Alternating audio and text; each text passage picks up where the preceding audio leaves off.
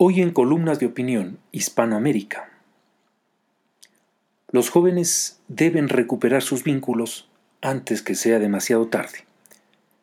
Columna de Victoria Zorraquín, publicada el 4 de septiembre del 2020 en el diario El Clarín de Argentina.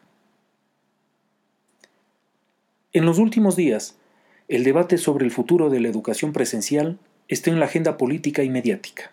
Todos discuten y opinan sobre si los alumnos pueden o no volver a las aulas, y en todo caso de qué forma, con qué protocolos, en qué circunstancias. La ciudad autónoma de Buenos Aires presentó un protocolo para comenzar a abrir escuelas y recuperar la participación de alrededor de 5.100 alumnos que por diferentes motivos no mantuvieron la continuidad escolar a distancia a lo largo de este aislamiento social preventivo y obligatorio, que en sus diferentes formas y modalidades lleva más de 160 días. Dicha propuesta fue rechazada por el Gobierno Nacional al considerar que no están dadas las condiciones epidemiológicas para poner en marcha el regreso a algún tipo de clase presencial. En otras provincias de la Argentina, hemos visto que tuvieron que retroceder con la intención de dar comienzo a las clases presenciales. El caso de la provincia de Jujuy, que de no tener ni un caso de COVID-19 pasó al colapso sanitario en menos de un mes. La realidad es compleja. Nadie tiene la fórmula de la mejor alternativa para un regreso a clases presencial seguro. Pero hay una realidad. Los chicos y chicas de este país y del mundo necesitan recuperar sus vínculos sociales. ¿Cómo? Es acá donde debemos dejar de lado nuestras diferencias ideológicas y partidarias y pensar en los jóvenes, porque son nuestro futuro, porque son ellos los que van a seguir haciendo grande a nuestro país. Los alumnos, sean de Ciudad de Buenos Aires o de la provincia de Buenos Aires, o de un pequeño pueblo o paraje del interior, no la están pasando bien. El encierro los está destruyendo, están pidiendo a gritos que les devuelvan su vida. La pregunta es si los que toman decisiones los están escuchando. Dejar el debate de lado y pensar en los jóvenes, Mientras todos opinan y se cruzan críticas y declaraciones que no encierran otra cosa que intereses particulares y partidarios, los docentes y directivos no descansamos pensando en la mejor manera de aliviar la angustia de nuestros alumnos. Es el momento de construir desde la necesidad de los alumnos. Hay que buscar alternativas para que puedan recuperar sus vínculos. Ya no alcanza con los padres o hermanos en la casa. No sirve meterlos todos los días con actividades variadas a través de un Zoom o cualquier otra plataforma virtual. Es hora de que vuelvan a comunicarse cara a cara, que vuelvan a compartir experiencias.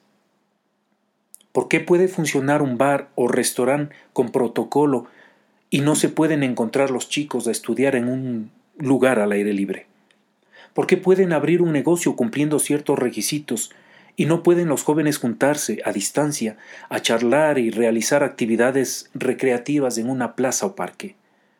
No estamos diciendo que la economía de un país o de una familia no es importante.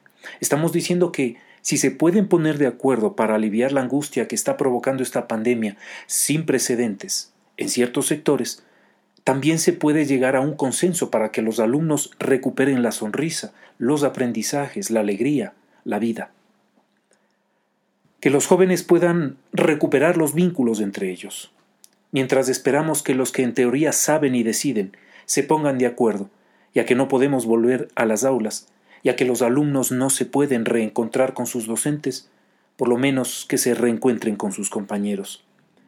Es fundamental que por lo menos se reúnan ellos.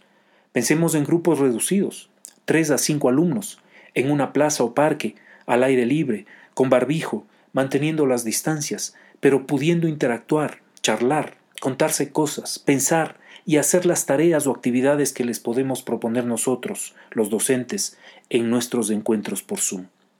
Generar actividades que recuperen la experiencia compartida. La angustia de los docentes se hace cada día más presente.